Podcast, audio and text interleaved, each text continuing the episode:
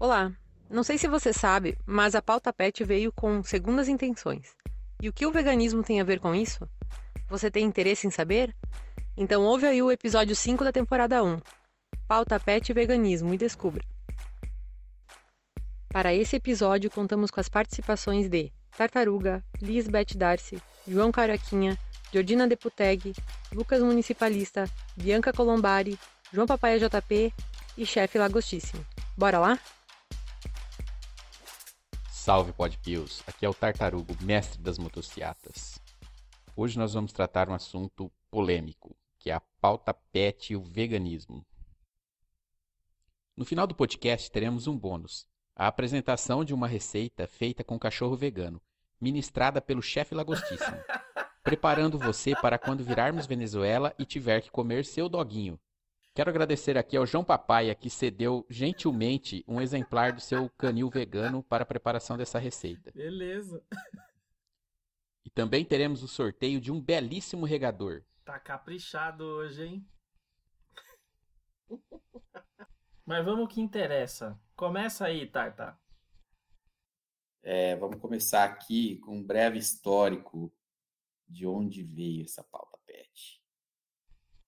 Oficialmente, a pauta PET começou com a Declaração Universal dos Direitos Animais, em 1977, lançada pela Unesco. Os princípios presentes nessa declaração são referências para o movimento mundial de proteção ambiental, inclusive contribuindo para a formulação de leis e ações públicas. Quanto à Unesco, tem uma curiosidade aqui. Ela foi fundada e teve como seu primeiro diretor-geral o Julian Huxley, que era um biólogo cientista, irmão do Aldous Huxley, famoso escritor de distopias. O Julian Huxley também é fundador da WWF, famosa ONG ambientalista. Ele também escreveu, junto com o escritor H. G. Wells, o livro A Ciência da Vida, onde enfatiza a importância de reduzir a poluição e proteger a espécie ameaçadas de extinção, bem como a importância de fontes alternativas de energia, antecipando muitos temas que viriam a ser usados no movimento verde posteriormente. É interessante a análise, porque você pega um biólogo, cientista, e depois virou burocrata, irmão de um escritor de distopias, depois ele se junta com um roteirista para escrever um livro é, com diretrizes ambientais é, de se pensar né, o que, se já tinha algum objetivo, o que, que eles pretendiam com esse tipo de literatura. Só um adendo pro pessoal também, é que o H.G. Wells ele escreveu A Guerra dos Mundos e A Ilha do Dr. Morro, né, que fala sobre transhumanismo também, né? Para se pensar. Se pensar é interessante. Vamos lá, gente. Seu irmão Aldous Huxley é famoso por escrever a famosa distopia Admirável Mundo Novo. Com um grande efeito eleitoral, uma pauta como a dos animais aproxima grupos que não têm uma necessidade urgente de um suporte do Estado, como um posto de saúde por terem uma condição econômica melhor, levando assim a um tipo de interesse público que não sejam suas necessidades básicas apenas.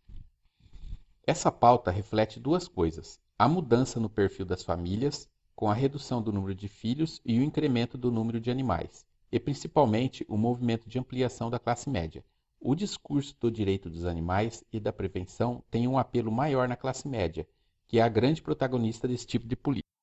Aí, junto com esse direito dos animais, a gente tem algumas pautas aqui. Eles têm um nome que eles colocaram como se os animais tivessem o mesmo sentimento que os seres humanos. Que aí a gente vai pedir ajuda da Elizabeth Darcy aqui, que ela vai explicar para gente que os animais seriam sencientes. Isso aqui já foi na declaração do, do Dia Internacional dos Direitos dos Animais, eles começaram a usar essa nomenclatura aqui. Por favor, Elizabeth, estamos esperando sua explicação. E aí, Tarta? Pois é, você estava falando aí, achei interessante que isso começou né, a disseminar todas essas ideias, mas elas tiveram um início muito interessante, vamos dizer assim, né? Para a gente começar a entender o que, que é isso. Quando a gente fala, antes da gente falar de ciência, essa preocupação com os animais, ela é antiga, tá? O próprio Pitágoras, mais ou menos que época? Ele é da, ele era um filósofo grego, né? E ele é também matemático. Foi antes de Cristo, que ele nasceu 570 e morreu 495 antes de Cristo. E o cara já era vegetariano. Ele achava, ele tinha uma ideia muito maluca, tá, gente? Ele tinha a ideia de que os animais, os homens, quando morriam, é, eles poderiam encarnar, né, vamos dizer assim, a alma deles encarnar num, num animal. Então, para ele, comer um animal era a mesma coisa de assassinar um homem. Daí isso foi uma loucura, né? Já naquela época, os caras já tinham esse pensamento maluco, apesar de Pitágoras ter, ter sido um grande filósofo em outras áreas e também matemático, mas já tinha uma ideia bem malucona. O Schopenhauer, né, que é aquele filósofo, ele contou uma vez que o Pitágoras, é, isso ele conta, né? Eu não sei se realmente tem uma fonte confiável em relação a isso, mas ele comprou é, de uns pescadores, comprou a rede, porque ele, né, que os pescadores estavam ali jogando a rede para pescar. Aí o que o cara fez? Ele foi lá e comprou a rede para libertar, da liberdade para os peixes. Então, é, é, começa aí essa tal de, de, de ciência, que eu vou, vou, assim, explicações aqui, a gente vai entender um pouquinho que essa relação, né, a gente entende em relação à Bíblia. Na visão bíblica, as criaturas, os animais são criaturas brutas, né, e não têm intelecto, então, portanto, não tem alma, não tem consciência moral. Então, isto foi até um, um advento aí do, do próprio cristianismo, né? Ela persistiu, persistiu esse, é, essa ideia. Inclusive, o que, que é que pensava Santo Agostinho já na antiguidade? Ele pensava que os animais eles eram isentos de quê? De sentimentos. Eles eram seres da criação, logicamente, né? Como Deus fez as plantas, também fez os animais. Deveria haver o quê? Um respeito por essa criação. Mas eles não eram, né, absolutamente seres que tinham sentimentos. Isso já no começo ali do cristianismo, né? E outra coisa, São Tomás de Aquino. São Tomás de Aquino, ele já tinha essa visão. Que eles falam, né? Muita gente fala que é antropocêntrica. Na verdade, não é antropocêntrica. É porque coloca o homem como se o homem fosse o dono de tudo, do planeta e tudo mais. Na verdade, é porque o, o homem é o único ser que domina a natureza. Então, coloca os animais numa situação, né, para São Tomás de Aquino, em que eles eram, não tinham também, como pensava os, o Santo Agostinho, eles não tinham essa a razão, simplesmente né, não tinham espírito, não tinham racionalidade, mas eles eram o quê? Criaturas, porque vinham de um Criador. E daí, essa visão né, da lei natural, que ele acreditava já nessa questão da lei natural, por ser criado por Deus, também haveria de ter respeito pelos animais. Mas só que depois, né, nós tivemos o quê? São Francisco de Assis, que foi contra esse tipo de coisa, inclusive o São Boaventura, São Cristóvão, eles pregavam o amor aos animais. E eles acreditavam que eles deveriam ter, vamos dizer assim, um, um local, local separado para eles. E isso era uma visão que Aristóteles, por exemplo, tinha é, em relação à classificação né, dos próprios animais, sabiam que eram seres da criação, mas não colocavam-os num pedestal. No caso, é, o que, que é que ele fez? São, São Francisco. Ele até foi considerado como patrono né, dos animais, até dia 4 de outubro é o dia dos animais, justamente por conta disso. É, eles acreditavam né, que tinha que ter aquele equilíbrio com os animais. Não que fosse totalmente antagônico com os pais da igreja, mas era uma visão já um pouco diferente. Aí depois surgiu o quê? A época já do iluminismo, né? Com Descartes, Francis Bacon, eles pensavam já nos animais como besta, que eles chamam aqui de automatismo das bestas, acreditava que os animais não tinham sentimentos, é, inclusive não sentiam dor. E o que, que eles faziam? Tal da experimentos com os animais. Então, eles abriam os animais vivos. Até pouco tempo, né? Não sei se vocês lembram, é, tinha o pessoal que fazia aqueles no laboratório, né? Abria o sapo, os ratos ainda vivos, justamente porque Sim. tinha essa visão, não é verdade? Então Nas tinha escolas, já né, era muito comum isso. Isso. A escola americana fazia isso, né? Fazia, até mesmo as universidades faziam, né? Principalmente na área de biologia e tal. Isso chama-se vivissecção. Essa já era uma, uma herança iluminista, porque achava que os animais eles não sentiam dor, né? Não tinha sistema nervoso, daí não sentia dor. Aí passou o tempo, começou a fazer essas experimentações, tratando o animal como se fosse uma máquina, que eles chamam animal-máquina, né? É o mecanicismo, tudo. Aí veio o quê? Charles Darwin com a teoria né, da origem das espécies e com a evolução das espécies, colocando os animais, né? Não, assim, existe muita coisa é, bagunçada que o pessoal acredita que foi o Darwin, na verdade já era um pensamento daquela época que ele captou, vamos dizer assim, e ele disse que os animais tinham muita proximidade com os homens por causa da questão dos, dos chimpanzés, né, os primatas, por exemplo. É como se o homem tivesse separado dali. Não que eles sejam primatas, mas que tivesse uma separação dali. Aí, depois disso, o século XX trouxe as experimentações para saber se os animais é, respondiam a estímulos. Então, nós tivemos aquele russo, né, o Pavlov, que fez experimentações com. Deixa eu ver se eu lembro. Cães, Era um cães. cachorro. Isso, valeu, é cães. Era com cães, é né, Pablo da saliva, é. Isso, valeu, Isso. da saliva.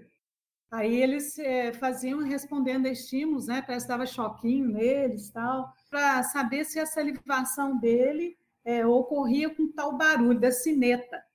Na verdade, era sineta. Aí depois, mais na frente, o Skinner, né, que era um psicólogo, ele também fez, só que com pombos. É, ele fazia a mesma coisa para saber se respondia a estímulos. Então, eles perceberam com isso que havia um comportamento dos animais em relação a estímulos e, e começaram a perceber que os animais realmente sentiam dor. Isso foi muito importante, inclusive para questões aí de experimentações, de perceber que por eles terem um sistema nervoso, então, se todo mundo tem um sistema nervoso, inclusive os animais, sentem, são capazes de sentir dor, de sentir, vamos dizer assim, responder a determinados estímulos. Né? Então, os, seres humanos são, são capazes de sentir dor, então os animais também são, por causa do sistema nervoso. Até aí, tudo bem. Mas o que, que começou a acontecer? Começou a acontecer que certas ideias, principalmente influenciadas por um cara chamado Rousseau, esse cara fez bagunça até nisso aí, gente. Isso foi muito louco. Rousseau, ele fez aquela baguncinha, né? Porque já essas ideias, né, vigoravam antes da Revolução Francesa. O iluminismo trouxe isso. E o Rousseau já, já era um cara meio devasso, vamos falar a verdade. Ele disse que a partir do momento que os homens, né, podem ceder aos seus instintos, os animais também poderiam ceder. Por que não? Então, que deixa os animais livres. Ele não ligava para esse negócio, se animal sente dor, se não sente, estava nem aí. Isso revolucionou um pouco né, a própria comunidade científica, que, se baseando nisso, começaram a criar né, essa capacidade dele sentir dor e prazer. Então, tudo isso, gente, que o próprio Tarta falou, muitos começaram a pensar diferente, né? mais na segunda metade do século XX, tal de Jeremy Bentham, ele disse que os animais, é, seja ele humano ou não, eles tinham interesse de ficar bem. E daí, ficando bem, então, aí nós podemos fazer qualquer coisa, né? E os animais aí começaram a debater sobre dor, e isso aí gerou uma questão, né, até mesmo de uma parte benéfica, porque se fazia muitas é, experiências com os animais, inclusive para a questão cosmetológica, né? O pessoal usava e usa até hoje processos dolorosos para se fazer um cosmético, e esse cosmético apenas para embelezamento. Não é uma, algo que vai melhorar a pessoa, ou que vai dar uma qualidade melhor de vida, não, é só para beleza. Isso foi positivo. Aí, lembrando aqui, em 1988, o Papa João Paulo II, ele se preocupou, como todo cristão, né? E se posicionou a respeito é, na Igreja Católica, pedindo para que os cristãos tivessem, incluíssem o respeito a todos os seres que fazem parte do mundo natural. E também, né, no caso, seria o homem, né, e os animais, porque eram partes da natureza. Justamente por essa preocupação, mas não foi nada de lacração, não, tá, gente? Isso aí foi o natural. E começaram a surgir algumas ciências chamado o antropocentrismo, é aquela que se coloca o homem acima, né, superior aos animais, era o que era em voga, mas surgiram outros que diziam que os animais eram escravos, comparando inclusive os animais à escravidão negra. Isso foi terrível. Porque colocaram eles como quase pessoas, como se os negros né, diziam assim, ah, os negros eram tratados como animais, então aí, no caso, os animais também podem se sentir dessa forma, porque eles foram, são enjaulados em zoológicos, são enjaulados né, em gaiolas e tudo mais, assim como os negros. Olha a comparação horrorosa que fizeram, justamente para é, trazer essa espécie de liberdade. Aí o que aconteceu? Com a ecologia no século surgiu, né, o ecologismo no século XIX, o homem é, já não dizia assim, ah, não é mais superior aos animais, ele, ele tem que ter tantos direitos quanto os animais. Por que não? E o pessoal começou a colocar duas coisas. Uma chamada agente moral, que seria o homem por ter moral, por ter consciência, e paciente moral, que é o animal. Olha a bagaça. Foi que começou. Vocês veem, né, que teve um histórico trazendo toda aquela ideia. Ainda não chegamos lá onde o JP vai falar, não. Mas começou toda aquela ideia de que o animal sofre, de que o animal tem prazer, o animal isso, aquilo. O animal pode sofrer? Lógico que sim. Né? Ele sofre dor, a gente sabe disso. Mas agora os sentimentos, será que o animal tem sentimento? Tiraram né, o homem como ser que domina a natureza para colocar o homem pau a pau com o animal. E, inclusive, justificando que nós teríamos que ser agentes, né? vamos dizer assim, morais, porque nós temos a responsabilidade do animal. O animal ele merece ter, então, é, leis como os homens têm leis. Vejam o perigo disso aí. Então, dizia assim: é, o sujeito de uma vida, por estar vivo, é merecedor de respeito.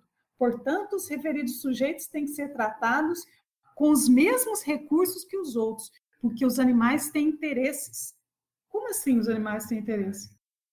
Então, quer dizer que o animal ele tem interesse, ele, ele pensa não, o animal ele tem que ter. Ah, eu acho que o meu cachorro ele tem um interesse diferente do meu. É isso que eles estavam pensando já, gente. Olha a loucura. E aí, em 1970, que começou essa coisa de racismo animal. racismo animal. Tá que pariu. É, é. Pode falar isso. Por quê? Porque é o negócio do especismo, né? Dizer assim, não, mas é uma espécie diferente. Mas por que ele é uma espécie diferente? Porque ele tem um cheiro diferente? Porque ele exala algo? Como assim? Beth, racismo animal é aquele cachorro que só corre atrás de carteira de uma cor específica, é isso? Eu acho que deve ser, né? então coloca assim, como se a gente fosse elitista nós humanos fôssemos elitistas, né? E aí os, os, animais, não, eles não podem. Vocês estão é, é, acabando com os animais, colocando os animais muito abaixo. Como abaixo? Não podem, eles também têm direitos. Aí começou isso aí, a loucura, né? Um dia nós estávamos conversando sobre aquele filme, acho que foi o, o John que estava falando a respeito daquele filme Planeta dos Macacos, e foi também a, a Georgina falando sobre isso. Esse filme foi justamente na época em que colocaram os animais né, numa nave espacial, colocaram no espaço, ensinaram os macacos a fazer algumas coisas, e aí trouxe o filme para mostrar que os animais poderiam dominar o mundo. Aquele filme foi um divisor de águas, inclusive para Hollywood e para a comunidade científica. Por que não os animais não sentiriam algo? Por que eles poderiam sofrer? Por que eles não poderiam dominar o mundo? Vejam as ideias perniciosas. Tudo isso, gente, de uma certa maneira, vem pela falta de quê? De colocar Deus acima de todos nós.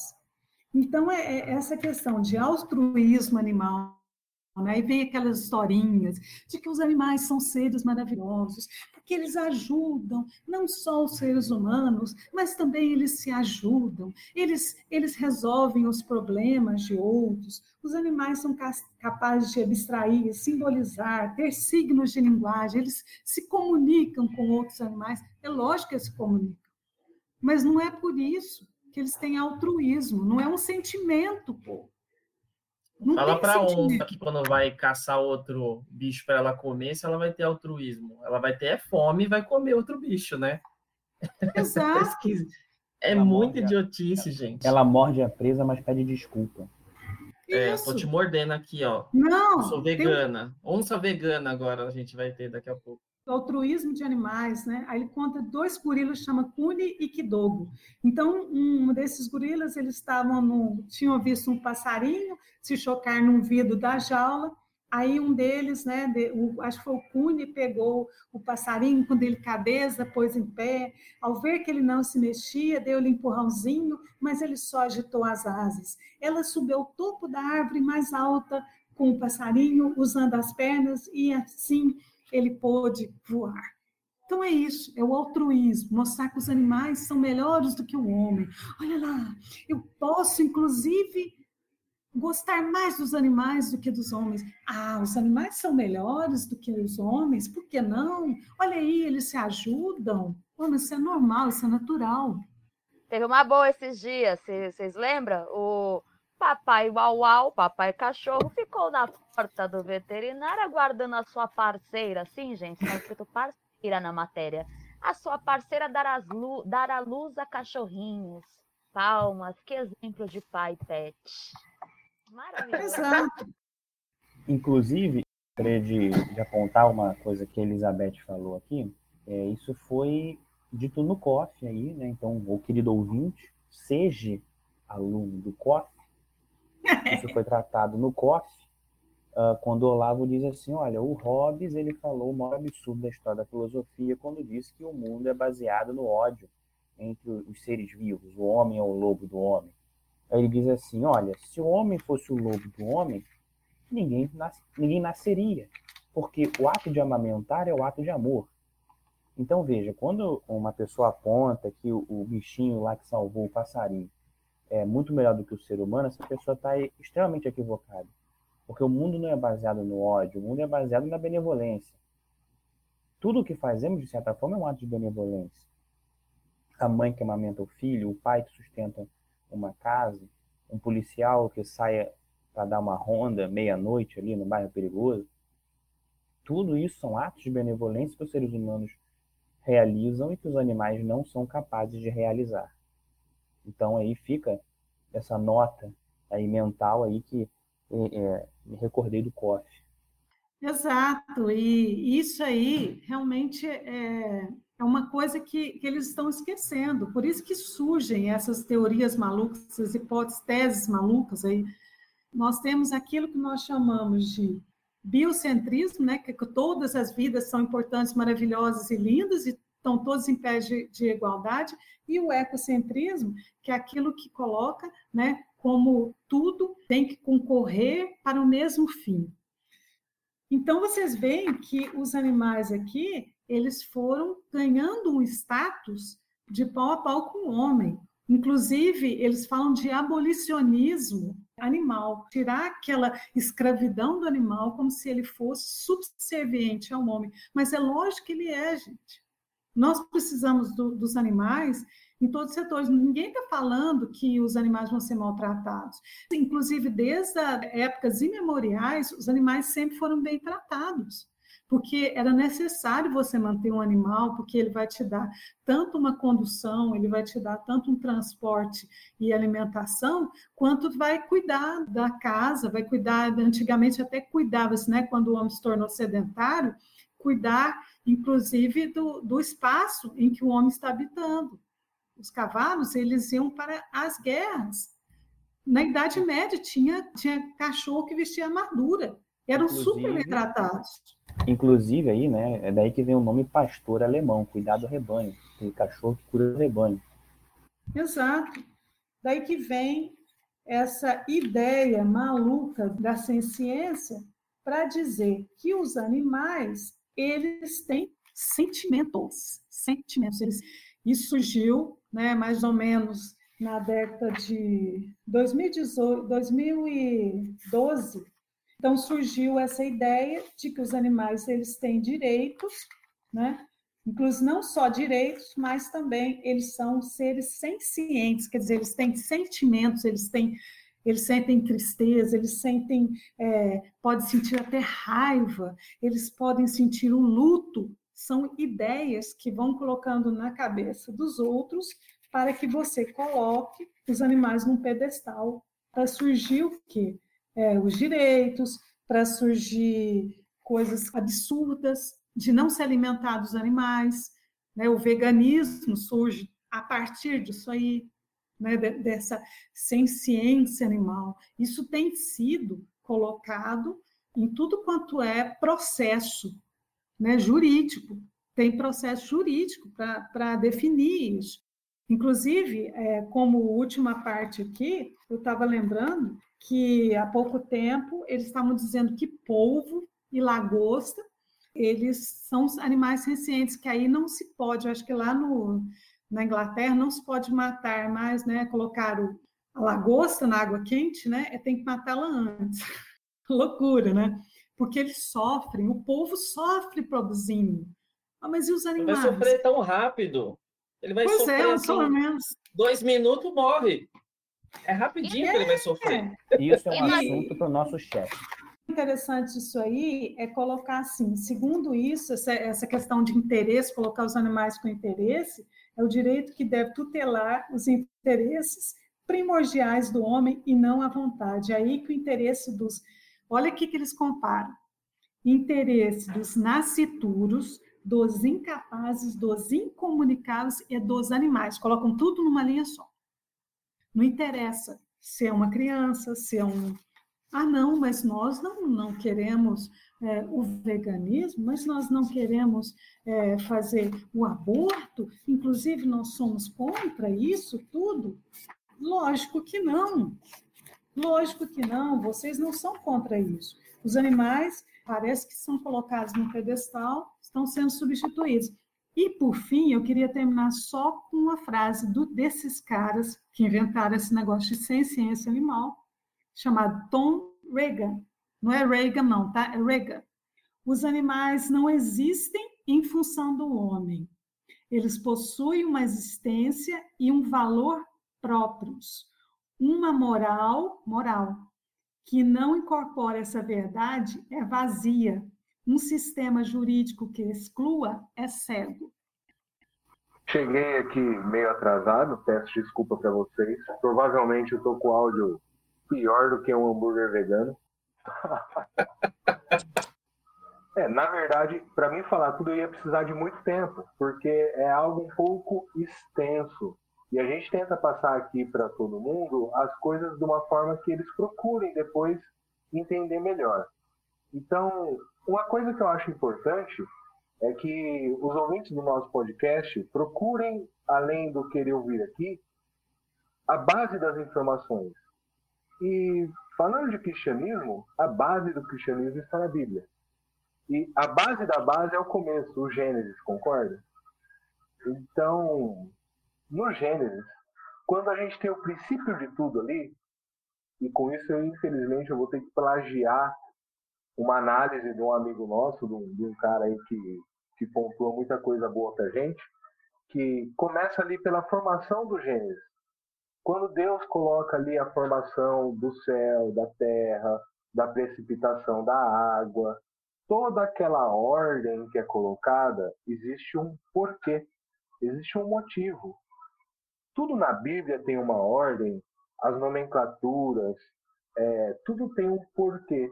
E quando Deus coloca a ordem no mundo, faz o jardim do Éden, que é um local lindo, maravilhoso, tudo isso é muito bem descrito no Gênesis. Quando ele coloca naquele local Adão, e ali era um local onde Deus e Adão, digamos assim, socializavam, eles tinham um Deus, Deus gostava daquele local, era um local de prazer, digamos assim, se é possível dizer assim, de Deus. E ali habitava Adão. Então, quando Adão tinha aquele local, Deus lhe deu uma missão. Ele tinha um local em ordem, ele tinha um local bonito e ele tinha que nomear os animais. E nomear os animais não era apenas olhar para um coelho e falar, você chama coelho. Coelho, se buscar a etimologia da palavra, vai estar dizendo ali coxa, coxa grande, coxa musculosa, pelo, vai ter algo do tipo. E isso dizendo-se lá no Gênesis. E não quer dizer que Adão olhou e falou coelho, lógico. Nossa, nossa etimologia da palavra tem toda uma cadeia para se buscar. Então Adão ele nomeava os animais segundo a sua utilidade. Isso Deus podia não ter dado como função para Adão. Deus podia ter simplesmente falado aquilo ali é o coelho. Quando Adão tinha essa função, era a forma que Deus deu do homem se impor relativa aos animais, onde ali tinha os animais que eram para sacrifício, para alimentação, para trabalho, para arte. Animal era, o animal é perfeito, animal tem animais que são mais lindos, animais que são mais fortes. E isso é o princípio do homem sobre os animais. Quando foi mudando toda essa visão que o homem tinha sobre o animal, foi tudo muito recente. Foi a partir do momento em que a gente teve um progressismo, e esse progressismo viu que dentro de toda essa visão de benevolência do homem, caberia ali colocar algumas coisas que iam desfazendo o hábito do homem de se impor sobre o animal e deixando com que ele se equiparasse ao animal. O que seria isso? Seria deixar o homem muito menor do que ele é para lá na frente, o liberalismo levar o homem a uma raça muito mais é, vulnerável. Então, eu precisaria de muito mais tempo, muito mais assunto para explicar, mas quem apoia, quem não consegue entender as malécias de você se igualar a um animal, de você olhar uma tourada e você falar, aquele touro está sofrendo, e não você olhar e falar, puta, aquele cara é capaz de matar um touro que pesa 50 vezes o peso dele, sabe? É, o homem não é capaz mais de ver que ele consegue se impor sobre o reino animal e que isso não quer dizer que ele vai acabar com o reino animal. Não, essa é a função que Deus nos deu. E quando a gente se coloca abaixo disso, a gente simplesmente está apoiando mal. E aí vai acabando tudo que Deus nos deu para defender. Aí acaba a família, acaba tudo que a gente vai acabar vendo mais para frente nesse podcast. Então, chefe, eu queria adicionar uma coisa no que você falou, muito importante sobre essa parte aí de o ser humano não se enxergar capaz de dominar aí o algumas pessoas intitulam ainda, não sei se chamam assim, o reino animal, né? É simplesmente o homem perder a sua própria natureza. Por quê? Porque, por exemplo, hoje nós temos um bocado de tecnologia, grandes cidades que nos propiciam facilidades de vida, de obter alimentos, obter moradias e etc e tal. E se nós perdemos até mesmo essa essência de consciência de que nós temos uma certa dominação sobre o reino animal, o que acontece se a gente perder todas essas facilidades tecnológicas e precisar, por exemplo, é, voltar a, a, a ter um, um, um, trato né, mais natural, um, ter que, sei lá, morar numa fazenda, numa área rural, o ser humano simplesmente não sabe mais se virar.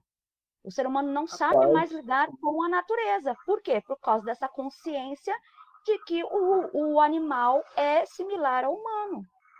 Imagine se hoje não tiver mais açougue, não tiver mais abatedor e a pessoa quiser comer carne. Alguém vai ter coragem de matar um boizinho? Vamos matar nem uma barata, uma galinha, um pintinho. Ah, pois é. Pitágoras era vegetariano. É, se fosse hoje, ele seria vegano. Pitágoras tem uma questão interessante, né? Ele, ele foi sempre considerado assim na matemática como um gênio, né?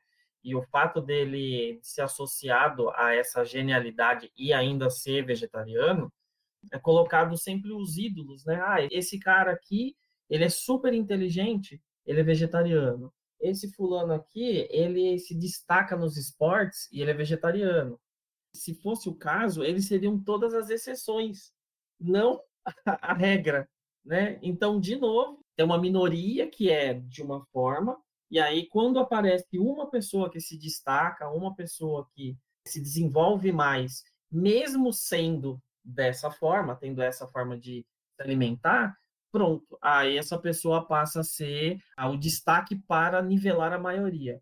Então sempre é uma pauta revolucionária, né?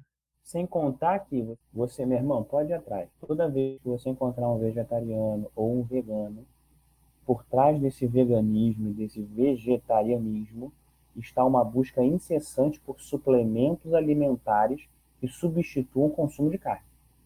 E você pode ter certeza que cara está tomando.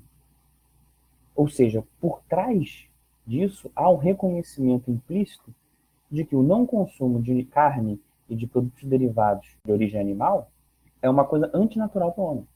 Porque se você precisa buscar um químico para substituir o que você teria da natureza, ou do mais natural possível, ora, você está admitindo que você não está vivendo da sua forma uh, mais natural, na sua, sua essência humana. Né? Então, você assume implicitamente que você está ali vivendo uma vida de fachada, uma vida artificial. Então, João, a gente tem que também falar da parte jurídica disso, né? Eu acho que é interessante você também pontuar do que que isso impacta, né? Esse nivelamento entre animal e ser humano, o que que isso Olha. causa para a gente? Vamos lá. A conversa aqui é tão boa que eu tinha anotado algumas coisas sobre cosmovisão, sobre cultura, e vocês já falaram tudo. Isso é interessantíssimo. Mas vamos lá. Tratamos aqui sobre a questão da né, cultura cristã, de como a Bíblia vê o homem e de que Deus criou o homem para dominar sobre a terra, para ser ali a joia da coroa da criação, né? a criatura mais importante de todo o universo criado por Deus. Mas o que eu quero trazer aqui na, na questão jurídica é, primeiro, sobre como nós vemos a formação do direito. No Brasil, eh, nós temos a teoria tridimensional do direito, do Miguel Reale, um dos maiores filósofos do, do, direito do mundo. E essa teoria tridimensional do direito ela estabelece o seguinte: o fato somado a um valor vai gerar uma norma na sociedade. Então você tem um fato, um valor, uma norma. Bom, o que é o fato? Fato, no nosso contexto aqui, é que os animais eles existem. Né? Eles são seres materiais que estão no mundo e que, por serem sencientes, eles podem até sofrer certos danos né, ou certos benefícios. Mas aí a gente tem que discutir o valor. E quando a gente entrou na questão da cultura, a gente estava justamente falando sobre valores. Porque, veja, nós temos o valor cristão de um lado que entende o seguinte: olha, Deus cria o universo, Deus cria o planeta Terra, Deus cria o homem como a sua criatura mais elevada dentro desse mundo, e a essa criatura elevada é dado o domínio dessa criação. E esse domínio ele deve ser exercido como uma administração responsável diante de Deus. Sendo assim, o valor é que eu, enquanto homem, nós, enquanto seres humanos, somos chamados por Deus a administrar esse planeta, com responsabilidade diante dele. Portanto, a lei, dentro de um valor cristão, ela tem como fundamento a benevolência e a responsabilidade do homem diante de Deus. Ou seja, eu não maltrato um animal porque ele tem direitos. Eu deixo de maltratá-lo, eu trato bem, na verdade, porque o meu Criador me ordena. Porque o meu Criador criou aquela criatura, criou aquele ser. Então eu, para cumprir a minha natureza, a minha função teleológica, o porquê eu estou aqui como homem, eu devo tratar bem a natureza, eu devo tratar bem os, os outros seres, eu devo tratar bem os animais. Mas veja, o que nós temos hoje estabelecido, e vocês já falaram muito bem isso, é que o, o homem ele é igual ao animal. O homem não é mais separado do animal numa relação de é, natureza. É apenas um grau diferente. Então, o homem é apenas um pouco melhor que o animal em alguns aspectos, mas eles têm a mesma natureza. Sendo assim, a norma que vai nascer disso é uma norma que busca garantir os supostos direitos dos animais, porque eles são seres como nós, só são diferentes em grau. Então, qual a sua conclusão? O que você quer chegar aí? Duas coisas. Primeiro, existe uma relação simbiótica, gente, entre cultura, sociedade e direito. Reconhecer isso nos leva ao seguinte ponto: não adianta, primeiro, não adianta tentar contrapor lei ridícula com outra lei. Mas como assim? O direito não diz que só a lei revoga a lei? Sim, isso é uma coisa técnica, isso é coisa de processo legislativo, né? Isso aí é a lei de introdução às normas do direito brasileiro. Não estou falando disso. Eu quero dizer o seguinte, gente. Atacar a lei não vai resolver o problema. Você tem que atacar o valor que informa a lei. O valor que criou essa lei que nós temos. E aí, né, já que a gente está falando de algumas consequências, enquanto vocês falavam, eu comecei a pensar em algumas questões jurídicas controversas. Se os animais têm, têm direitos, né? Então vamos lá. Primeira, qual é o interesse jurídico do animal? Está lá o seu cachorrinho, né? Latindo, pulando, abanando o rabinho. Qual é o interesse jurídico dele? Qual é o interesse psicológico dele? Será que ele pode ir na justiça lá, bater na porta do juiz lá no, no gabinete e falar: au, au, seu juiz, miau, miau. Eu quero entrar com uma petição aqui porque o meu dono não me dá carinho e eu tô aqui vou pedir uma indenização por danos morais. não, ele atrasou a comida. Imagina que você tem uma cobra. Aí ela tem que comer lá o ratinho uma vez na semana. Aí você alimenta ela de 10 em 10 dias porque tu tá quebrado, tu tá falido. Tu tá na crise, o gás está 30, 35, dependendo do estado, a gasolina está 9 conto, dependendo da cidade. O dólar, meu filho, já foi lá para casa de Noca e tu só pode dar comida de 10 em 10 dias. Aí tu acorda lá, ela né, come lá o ratinho, sei lá, uma vez a cada sete dias, uma vez na semana. Aí ela vai lá, né, lançar lá uma língua das cobras lá da Sonserina do Harry Potter pro juiz e vai falar ela não me alimenta direito. Pô, meu irmão, então qual o interesse jurídico do, do bicho? Desculpa, mas Sonserina é foda. Pô, velho. Qual o interesse jurídico do bicho? Qual o interesse jurídico do seu hamster? Não sei, pô. Ele vai bater na porta do juiz? Outra pergunta, vamos lá. E até onde é que vai esse direito efetivo do bicho? Então, esse bicho vai frequentar a escola dos cachorrinhos? Ele vai frequentar o jiu-jitsu dos cachorrinhos? Ele tem, tem escola para cachorrinho, viu? Ah, deve, tem para ser adestrado, né? Mas ele tem o direito a ser adestrado? Olha só, porque ninguém discute isso. O direito ao adestramento. Será que ele vai ter direito ao adestramento? O cachorro já até assinou lei, ô... João. Esqueceu? Ah, sim. Eu ia falar, se ele não tiver direito ao adestramento, o Estado vai garantir. Isso, garantirá adestramento universal gratuito de qualidade. Tem creche, tem creche. Tem que ter creche. Não, e eu vou além, porque veja, vamos lá. Ele tem o direito aí, né, a ter uma família. Beleza, aí o casal divorcia e já tá assim. Eu não sou maluco, vocês podem ir no Google. O casal divorcia, a Paulinha do Pedrinho, que triste. Eles não têm filhos, só tem um, um doguinho, né? O, dá o um nome de cachorro, o Salsichinha. Né? Tem lá o Salsichinha, ah, uau, que lindo. Aí vão na justiça e vão fazer a guarda compartilhada do Salsichinha. Mas veja, aí eu tenho que determinar o seguinte: com quantos anos o Salsichinha já é maior de idade? Para ele poder escolher se ele quer ficar com o Pedrinho ou com a Paulinha. Depende do cachorro ou do ah, gato. Se for aí, um cachorro ó. pequeno, você tem a vida dele vale mais ou menos cada ano vale cinco para o gato. Agora, se for um cachorro de grande porte, cada ano de vida é uns 10 para o cachorro. Só para então, atualizar aí... nessa linguagem pet aí. Então, aí, um cachorro grande com dois anos de idade já tem 20, já está mal de idade. Então, ele pode escolher se ele vai com o papai ou vai com a mamãe. Aliás, sendo maior de idade, nem escolher ele precisa, ele pode viver a própria vida. Parece que eu estou viajando, gente, mas é uma coisa séria. São questões sérias que nego parece que não está pensando. Aí outra, o animal ele pode ser tratado como propriedade? Porque, veja, se ele tem direito, se ele é quase um ser humano, então ele não pode virar para o cachorro, né? O chefe aí que tem aí o canil dele aí em casa, não pode virar para o cachorro e dizer você é meu. Se você não pode possuir uma pessoa, e até compara aí a escravidão dos africanos, se você não pode mais possuir uma pessoa, um ser humano, também não pode, por extrapolação, possuir um bicho.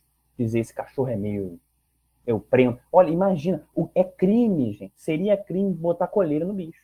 Já é em algumas, em algumas regiões você deixar na corrente, já é considerado é, É crime você botar ele para dormir na varanda, porque você está negando moradia.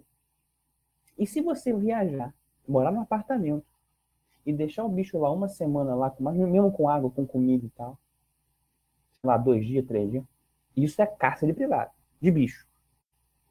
Pode parecer loucura, gente, eu reitero. Ah, mas isso é loucura, você tá maluco, você bateu a cabeça, né? você tá retardada. Não, gente, não é o Covid.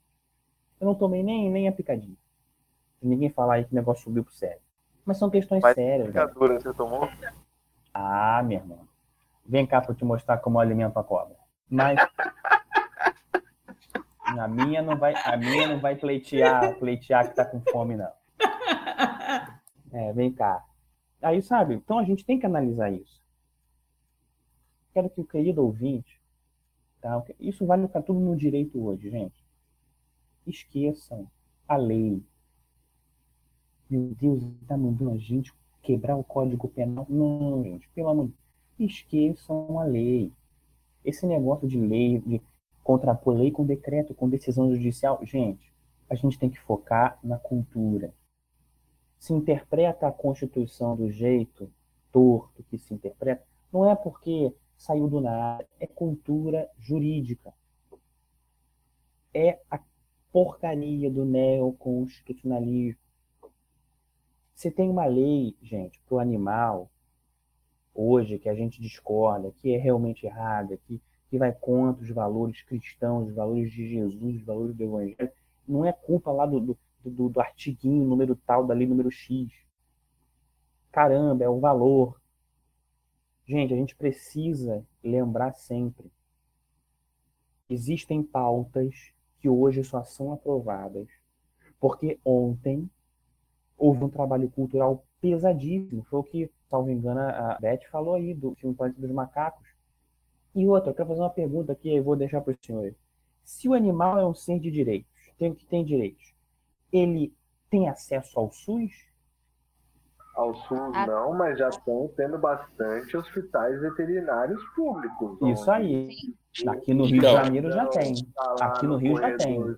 Então, isso que eu queria perguntar aí para o João. É, leis sendo positivadas aí, qual é a pressão disso no, no gasto público? Que o cidadão vai ter que gastar de imposto para manter essas pautas aí. Então, então vamos lá qual é, qual é a estrutura do direito hoje? Graças ao neoconstitucionalismo, ao formalismo valorativo e blá, blá, blá, blá, blá, blá, blá, blá. Vamos lá. Conta direitos fundamentais. Não pode haver retrocesso. Ou seja, se a lei garante algum tipo de direito fundamental a alguém, e de certa forma a gente pode acabar considerando que os animais acabam recebendo, entre aspas, direitos fundamentais pela lei, veja, eles não podem retroceder, só avançar. Então, isso não está, gente, o que eu estou falando, não está escrito em artigo nenhum da lei, não, tá? Vocês vão ler o Vadmeco inteiro, vocês não vão achar. Isso aqui tem doutrina jurídica, em comentário. Então, qual é o peso que isso vai dar ao orçamento público? Ridículo, um peso absurdo. Porque quando eu começo a proteger o animal, eu sou obrigado a começar a levar esse acesso à saúde veterinária. Aqui no estado do Rio, já há cidades que se orgulham de ter as suas clínicas públicas veterinárias. Ao mesmo tempo em que o hospital da cidade, a UPA, demora seis horas para te atender e te passar um exame. E um calor do inferno lá dentro, que aqui é Rio de Janeiro. Então você não espere nada menos que 40 graus no lombo no inverno, porque no verão faz 50. Aqui, então, no último ano, fecharam do, dois ou três postinhos de saúde, mas vai sair o hospital veterinário. Se eu não me engano, isso. acho que 3 milhões de verba. Maravilhoso, exatamente. Exato. Mas isso é maravilhoso. E outra coisa, no direito administrativo, veja bem, olha só, isso é doutrina também. O Estado, ele reconhece que é incapaz de prover tudo o que promete. Ah, puxa, que bonzinho ele. E que ele só vai prover o mínimo necessário. Hospital VET é mínimo necessário. Direitos fundamentais não podem retroagir, não podem regredir. O Hospital PET é fundamental para a saúde. De quem? Minha, né? que eu não sou cachorro. Eu não sou cachorro. Então aquela música estava certa. Agora, a grande questão é essa aí que Targa falou. Meu irmão, isso vai pesar no orçamento. Meu irmão, vão tirar de maternidade de UTI neonatal para atacar em coleirinha anticarrapato para cachorro. Não, igual você falou, depois que fizer um hospital veterinário, lá para frente vai fechar uma UTI neonatal para não fechar o veterinário. Na hora é que claro. chegar na mesa do cara lá para o cara decidir, ah, hospital veterinário só tem um. Nós não podemos deixar os cachorros desamparados porque a lei nos obriga. Então fecha a UTI neonatal. Exato, exato. E hoje a gente vê nas, nas cidades, né, o, vereador lá se gabando que conseguiu é, verbas de deputado para castração de cachorro. Sim. Para esse tipo de serviço, entendeu? Aqui na minha cidade tem uma vereadora chamada Fulana Veterinária. Não vou falar o nome aqui, mas é o nome dela, é o primeiro então, nome e o segundo é veterinária. Esse é o nome de vereadora dela. E isso é uma pauta, né, que, que é, hoje em dia tem um apelo eleitoral muito, muito grande, né? Você pode ver que na, na última eleição municipal de 22 teve bastante gente é, em cima dessa pauta. É uma pauta que, que une várias, assim, ideologias, porque é uma, uma pauta boazinha, ah, coitadinho do animal, então Sim. todo mundo se comove com aquilo. Já faz bastante barulho, né, esses ativistas pet. E é uma pauta que está permeada na sociedade, né? Com as famílias menores, é, casais que não querem ter filhos. É, vai ficando mais popular e cada vez mais gente interessada, né? E ó, Você vocês querem ver, que... como é que a coisa foi normalizada? Tava me lembrando aqui. Vocês lembram de uma apresentadora de TV chamada Ana Maria Braga que cozinhava com um monte de cachorro no pé? Sim.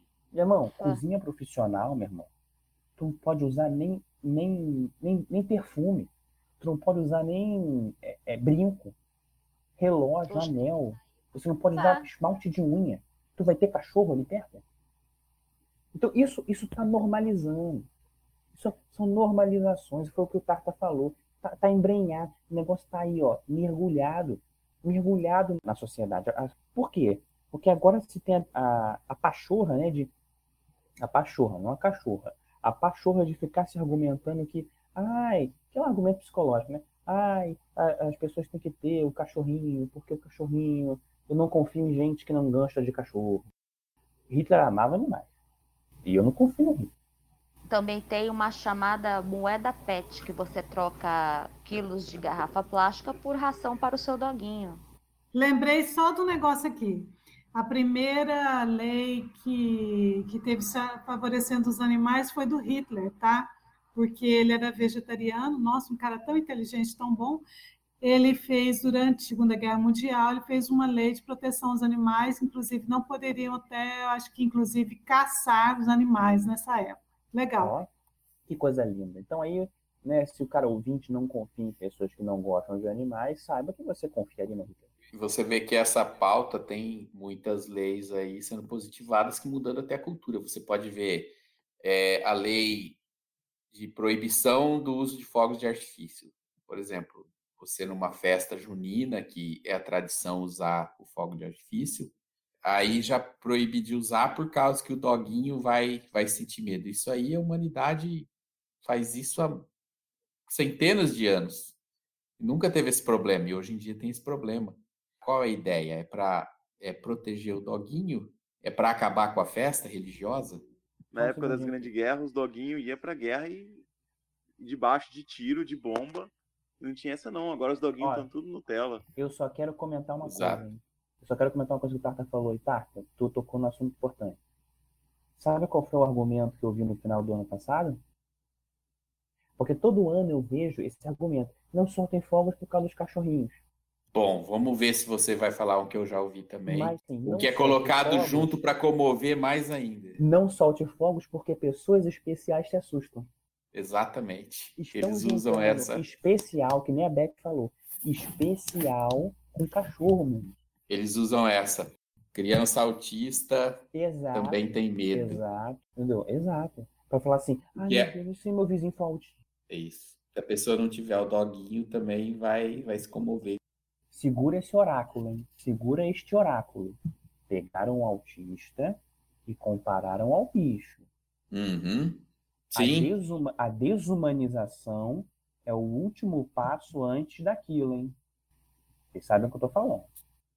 Pertinente essa sua, sua análise aí. A desumanização sempre é o último passo antes daquilo. Vocês sabem o que eu tô falando.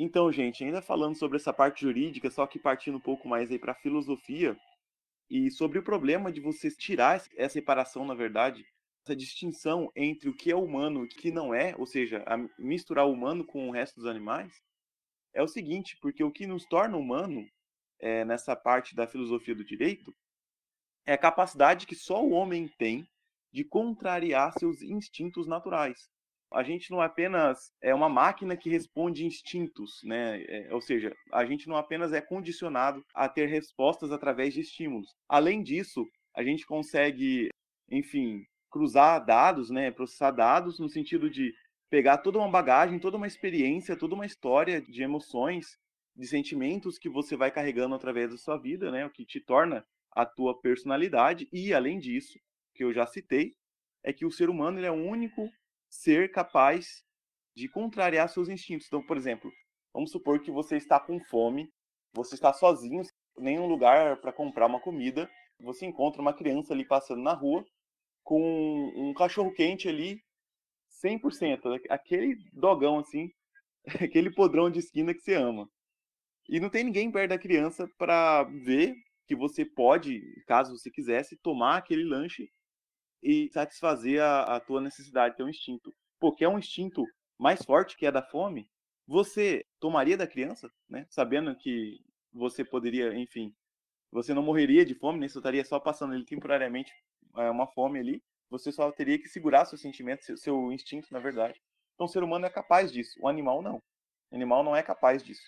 Um, os outros animais, né? Então, o ser humano é o único ser capaz de contrariar os seus instintos, o único capaz de manter é, uma, uma personalidade baseada em toda a sua vivência e não apenas como são os animais, condicionamento de estímulo-resposta, estímulo-resposta. Isso é totalmente diferente uma personalidade de um condicionamento estímulo-resposta. Como o ser humano também é o único ser capaz é, de agir sobre o meio e não como uma consequência do meio. Então são essas três principais características que definem a total divergência, a total é, distinção do humano do animal. E um dos grandes problemas jurídicos de você abolir essa diferença que é tão explícita, tão evidente, é auto-evidente, é óbvia, né? A gente não precisaria nem estar explicando isso aqui. É a definição de culpa. Porque alguém só pode ser culpado hoje por intenção, né? Tem essa diferença. Se você tinha intenção de fazer algo, né?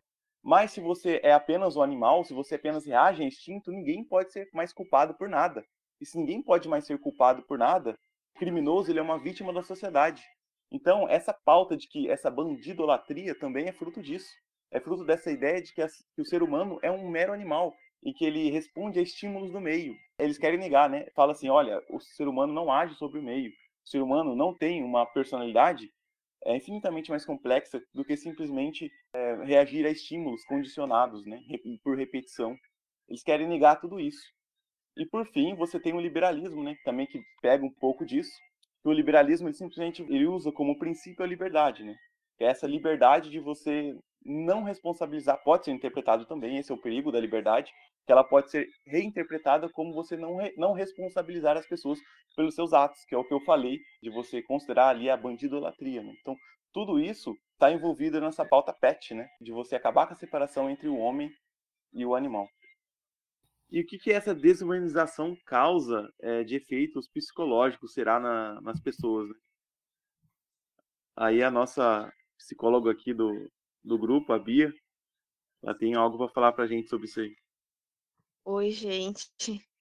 É, então, a gente consegue ver que tá muito comum os lares terem agora pet, né? Assim, sempre tiveram, tipo, cachorro no quintal e tal, mas agora 70% dos lares que têm um pet, eles consideram o pet um membro da família, né? E esse tratamento humanizado para os pets tem alguns riscos, assim, e evidenciam alguns problemas assim de personalidade, algumas questões de comportamento, né?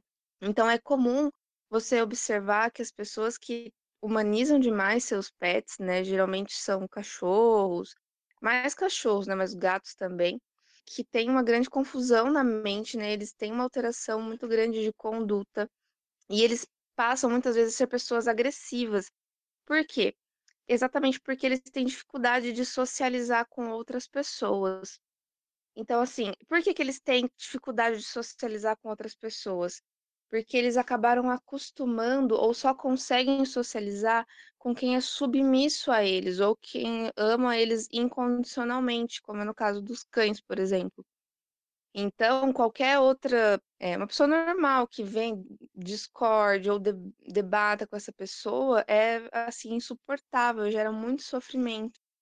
Então, é, eu vi uma frase em algum lugar, é, eu acho que é até do Paulo Cogos, de que quando você humaniza demais a besta, você acaba bestializando os humanos. E isso é muito real. É, aqui, né, no podcast também foi falado sobre o Skinner, sobre o Pavlov, né? E há uma grande diferença entre o comportamento animal e o comportamento humano, né? Porque no caso dos animais, eles têm também um comportamento, mas é um comportamento mais baseado em estímulo-resposta, né? Já o ser humano, ele opera sobre o meio, né? Tem um comportamento operante, que é estímulo, resposta, consequência, e tudo isso tem várias contingências que estão é, entreligadas, né? Que fazem com que a pessoa emita uma resposta diferente ou igual, né? Então, tem essa condição, é operante sobre o meio, né? Fora também que tem uma questão de que as pessoas, né, que acabam humanizando demais os animais, é, o que acontece com eles é que eles acabam encontrando no animal é, o que eles não encontram socialmente, né? Então, geralmente as pessoas que têm esse tipo de comportamento, elas são carentes de afeto, de companhia, de reciprocidade, de lealdade. Eu acho que não tem problema se você buscar um pouco de carinho no seu animal ou em algum momento, sabe? A questão não é essa. A questão é realmente o excesso. A questão é quando você deixa de reconhecer o ser humano e passa a reconhecer só o animal na sua vida, sabe? Quando a pessoa tem a vontade de ser pai, de ser mãe, mas ele, de certa forma, fantasia isso e projeta tudo isso num animal, sabe? Eu acho que é aí que tá o problema, sabe? Então, a ideia concreta de ter um filho real é insuportável para essa pessoa. E aí ela fantasia essa relação num cachorro, por exemplo. Lógico, os animais ajudam o ser humano em diversas questões, até em depressão, ansiedade e tal. Mas é importante a gente entender e olhar para as diversas fontes que estão causando essa sensação, né? E, e também olhar para outras coisas que fazem parte da vida, né? Então, eu acho que é basicamente isso, assim. É, enquanto eu estava pesquisando para falar com vocês sobre esse assunto, eu fiquei chocada em relação ao comportamento animal, assim, porque eu não, não tenho muito interesse nesse assunto. E eu estava vendo que cachorros, por exemplo, né, essa mania que a gente tem, tipo, ah, fazer carinho no meu cachorro e tal. É, quando você faz carinho num cachorro, você, tipo, tá estimulando ele sexualmente, tem várias outras questões. Ou quando você chega em casa e o cachorro chega todo frenético, começa a te lamber, é porque ele entende que você, tipo, tá sujo, alguma coisa assim. Então, é, essa percepção que as pessoas têm de que os animais amam elas, sabe, é, é simplesmente fantasia, né? Criação da cabeça humana. Eu acho isso, assim, bizarro. E é importante a gente expor isso, porque é muito comum a gente ver as pessoas falarem que, tipo, ah, eu prefiro animal do que gente, sabe? Então, é, tem um perigo muito grande nisso. E eu acho que meio que inconscientemente as pessoas estão pedindo pela destruição da humanidade, sabe? Uma coisa interessante, Bianca, baseada no que você falou agora, é que, por exemplo, eu escuto muitas pessoas reclamarem, é, pessoas que têm gatos, né, em casa. Ah, meu gato não para quieto. Acho que até o JP às vezes dá umas reclamadas. Né? Pô, minha gata não deixa eu, trabalho. Certeza. É, então, provavelmente na, na sua casa, JP, tem pessoas que dão muito carinho para esse bichinho, não tem? É, eu acabo ficando com ela o dia todo, né? Então é inevitável. Então... Ela tá então. parada aqui se esfrega, e deita, então... e quer carinho. E aí eu sou obrigada construí... a jogar ela para fora. e eu construí uma teoria que é incrível, porque eu já ouvi já de algumas vizinhas, né, conhecidas, que também tem gatinho, e, pô, o gato sobe não sei aonde. Ai, meu gato não para quieto. Muitas pessoas reclamam de gato, acho que gato é muito arteiro, né?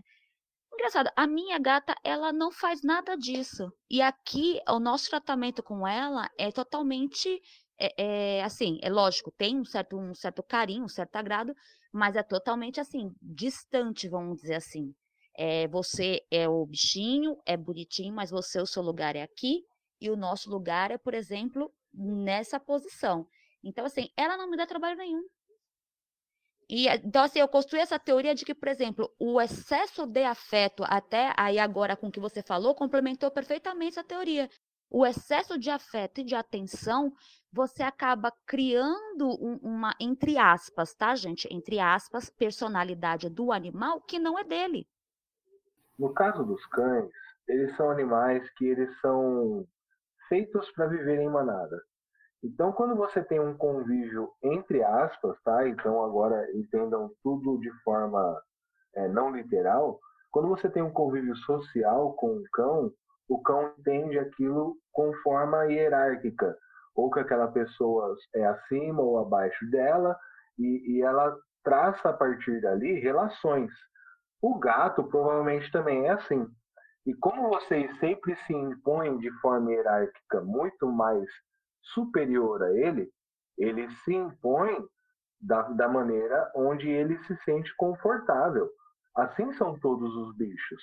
Então, a, a, assim é a família que vai tratando o cachorro cada, vai, cada vez mais como um pet, e cada vez mais o cachorro ele, ele vai ser mal acostumado, digamos, entre aspas, né? E a pessoa busca sentimentos nas ações dos cachorros, mas não é, é a, é a disfunção da ordem hierárquica. Se o dono tratar o cão como deve, vai ser assim sempre, entendeu? Que eles falam é. hoje como adestramento, mas não é. É simplesmente um condicionamento, né? Por isso, é uma coisa que, que a gente tem que analisar nisso aí, a gente chama de humanização do animal, né? Então, você condiciona o animal a ter uma vida humanizada, entre aspas, lógico, que não vai ser humano, mas por isso que ele acaba adquirindo certos comportamentos que fazem ele sofrer no sentido não de sofrimento de raiva, de tristeza, não. Sofrer porque fica ansioso, começa a comer demais, começa a ter comportamentos estressados, né, que é um estresse violento, nesse sentido sim, porque aí ele começa a ter comportamento que um animal de verdade não teria. É, é o tal do condicionamento. A própria Bianca já falou isso, é o condicionamento eles têm que ter um espaço junto conosco. Lógico, nós podemos ser tutores dos animais, mas não significa que os animais são, estão em pé de igualdade conosco, porque eles nos servem. eles têm que nos servir, nos dar o respaldo para que a gente tenha uma casa segura, para que seja uma companhia, mas não é tudo na vida. Inclusive, nós temos animais que ajudam no tratamento de certas doenças é, psiquiátricas, doenças mentais mesmo. Eles é, têm gatos em alguns lugares, cachorros, e, e os cães guia, né? aqueles cães que ajudam os cegos né? a estar em alguns lugares e tudo mais.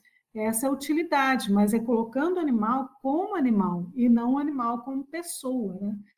Como o pessoal hoje em dia senciente quer.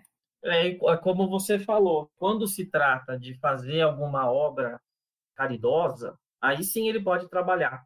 No caso do cavalo, que vai servir ali para o tratamento da, é, de algumas crianças que têm algum, algum problema psiquiátrico, do cão-guia, aí sim. Só que o trabalhador que precisa do cavalo para puxar o carro do papelão já não pode mais. Ele tem que ter o cavalo de metal dele lá porque coitado do cavalinho que, que vai estar tá levando o material na rua, como se o cara não desse comida para esse cavalo, como se ele não cuidasse desse bicho. Então, assim, a função depende muito do porquê. Eles estão trocando é, como se fossem crianças que a gente tem que tomar conta. E, na verdade, se a gente for seguir exatamente aquilo que foi determinado, né, aquilo que já foi comentado aqui, que está escrito, né, que deveria ser a nossa função, e os animais as deles, a gente não teria esse problema. O que me desanima um pouco essa pauta de veganismo e direitos animais é porque eu fui por muitos anos é, vegetariano, por opção. Tinha problemas de saúde relacionados a consumo excessivo de carne, coisa e tal, e gordura, enfim, outras coisas. E eu fui diagnosticado quase com úlcera já, devido à minha alimentação desregrada. E aí, estava bem na época dessa mudança né, do vegetarianismo, eu fiquei sabendo disso, coisa e tal, e eu resolvi é, experimentar. Falou, deixa eu ver se, se essa dieta funciona, se não funciona, e para mim foi muito bom.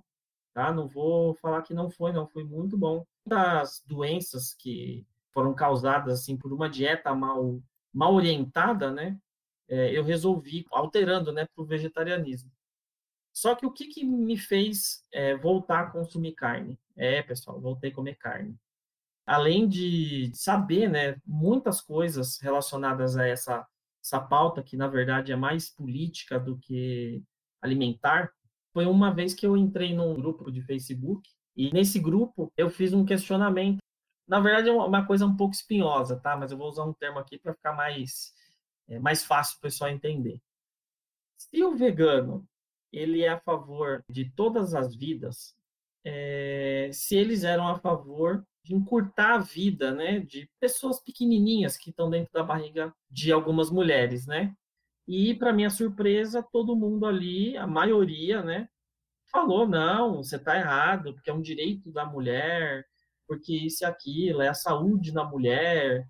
E a gente até falou desse assunto na pauta do feminismo. Pessoal, quem quiser dar uma olhada lá, esse vídeo está excelente. Viu? Como se o que eu estivesse falando ali fosse um absurdo, como se não tivesse nenhum sentido eu fazer essa pergunta. Então, quer dizer, eu me preocupo com o animal ali que está carregando o papel para o cidadão que está coletando na rua, eu me preocupo com o parto de uma égua que deveria ser realizado e né, essa notícia saiu um tempo atrás aí de um problema com uma eguinha que ela estava com tinha um cavalinho, um potrinho, né, e sofria de uma doença crônica. E aí essa doença crônica tinha que ser tratada, e foi bem nessa época que eu fiz a pergunta. E falei, falei pô, é, vocês estão preocupados tanto com, a, com o cavalo? É, vocês são a favor desse interrupção da vida? Mas, enfim... Salvo é, engano, é, é, a Defensoria Pública, a Defensoria Pública que não tem pouco processo. Representou, defendeu a égua. Sim, exatamente. Então, essa incoerência entre a humanidade e o veganismo, a gente vê em tudo. A gente até Enfim. comentou na pauta do ambientalismo o ativismo de muitas estrelas, né, de Hollywood, aqui do Brasil também, engajado nesse movimento de proteção aos animais e incentivo do veganismo. E dentro desse grupo abarcam várias pessoas. É, eu podia citar N aqui, principalmente americanas, né, que tem influência mundial. E aqui no Brasil teve até uma cantora de funk que fez umas tatuagens em lugares onde não deve, né? Quer dizer, se deve ou não deve é problema dela, né? Mas não é um lugar um pouco ortodoxo para fazer uma tatu, né? É que vocês me entendem. A partir do momento que ela começou a fazer um pouco mais de sucesso internacional, ela engajou nessa pauta vegana e foi de cabeça nela, né? Mesmo sem entender ou entendendo, né, o que ela representa. E dentro desse mote, essas próprias pessoas que são as celebridades, elas acabam financiando ideias a respeito daquelas carnes sintéticas. Então hoje a gente tem uma infinidade de carnes sintéticas aí no mercado para substituir a, a, proteína animal e os nutrientes que existem na carne, assim como o John Carioquinha falou, né, que é notório que a carne faz falta sim, depois de muito estudar e também desconstruir um pouco o meu pensamento de décadas, que eu fiquei muito tempo é, me alimentando só de vegetais, me arrependo disso, mas é, de, deveria ter ouvido um pouco mais o meu coração, vamos dizer assim, né, para não fazer tanta escolha errada. Mas, enfim, essas carnes sintéticas aí, eu já tive a oportunidade de provar algumas, infelizmente. O gosto é péssimo, é horrível. Quem tem interesse de se alimentar disso, é, realmente não é das coisas mais prazerosas, tá? Já vou adiantando. Mas, enfim, é, é necessário uma quantidade imensa de ingredientes para poder chegar naquilo que um simples pedaço de carne tem. E dentre esses alimentos aí, a gente tem carne vegetal, a gente tem carne sintética feita em laboratório. Então, o que, seria a carne sintética? O cientista vai lá, tira uma célula de um animal, de uma vaca, de um, de um frango, de qualquer outro bicho né, que tem interesse de reproduzir a carne, e faz essa cultura em laboratório. Então, eles deixam aquela carne ali cultivada em laboratório, com célula-tronco, e isso vai se desenvolvendo para gerar um pedaço de carne. Também tem a impressora 3D. Então, o que, que eles fazem? Eles pegam uma impressora, é, em vez da tinta, eles colocam um amontoado ali, célula-tronco também, e com a parte desse animal que eles querem reproduzir, e eles imprimem essa carne com gordura de sei lá o que, e faz um pedaço do bife ali. Então, eles dizem que é uma carne que supostamente seria natural, só que não tem o prejuízo de você ferir o coitadinho do animal. Então, a gente vê que, na verdade, não é, não é pelo animal. Vamos ser bem frio aí nessa análise, né? não é pelo animal. Se você for comparar os países que estão promovendo esse tipo de, de alimento, né, se a gente pode chamar assim, eles não têm, que nem aqui no Brasil, no Uruguai, na Argentina, espaço de terra para se criar animais. Então, não existe esse espaço disponível para ter animais como existe aqui em outros países, principalmente na América do Sul.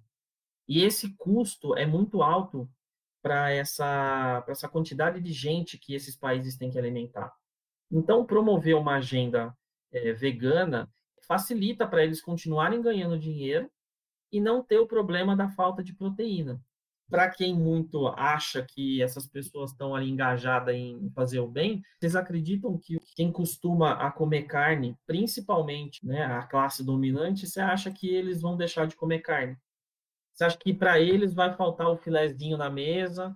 Para eles vai faltar tudo isso que vai faltar para o brasileiro, que vai faltar para a população mundial? São sujeitos hoje as pessoas comerem para poder ter o um mínimo de proteína insetos, é o que está sendo sugerido. Porque inseto, na verdade, para eles não é considerado animal. Né? O animal come o inseto. É, é muito louco isso. É muito louco. Porque o que, que é considerado animal? O ser humano é um animal? O, o cachorro é um animal? Uma barata é um animal? Então eu posso comer uma barata, mas eu não posso comer um, um boi. Então, a lógica é muito deturpada. E, e é como a, Bianca falou: é muito difícil conversar com pessoas que não têm uma base, que entendam um pouco mesmo de política ou geopolítica para poder conversar e entender essas manobras que estão acontecendo por aí. Agora a última para fechar com chave de ouro, tá, gente? prometo, prometo que eu vou parar. é, um cientista japonês, ele conseguiu desenvolver um reaproveitamento, vamos dizer assim, de proteína humana. E adivinha da onde que vem essa proteína humana? É, meu filho, aquilo que você faz no banheiro pode virar seu bife aí no futuro. Vocês estão achando que é brincadeira? Eu vou depois aqui disponibilizar os links, né, para vocês aqui. E para quem acha também que a cultura de carne de animal para consumo não pode ser feita com humanos também, se enganem, vou deixar um link também para vocês derem uma olhada aí, quem tiver curiosidade, que já existe umas carninhas especiais aí, é, desenvolvidas para quem tem um paladar um pouquinho mais exótico, antropofágico, vamos dizer assim. Tá? Então é isso, né? Mais uma pautinha pesada aí para a gente analisar. Mas eu espero que vocês tenham gostado. A gente faz esse podcast com muito carinho para vocês, para abrir as mentes. E a gente tem vários outros conteúdos aí que vocês podem degustar, tanto no YouTube quanto nas plataformas de podcast, Spotify, SoundCloud, até o Google Cast. E não é por nada não, hein? A gente tem recebido um feedback bem positivo a respeito dos conteúdos. E também se a gente receber um feedback negativo, que, que a gente vai fazer? A gente vai aprender com eles para fazer melhor para vocês. Então ficamos por aqui com mais um Podpill, o seu podcast Red Pill. Até mais, galera. Fui.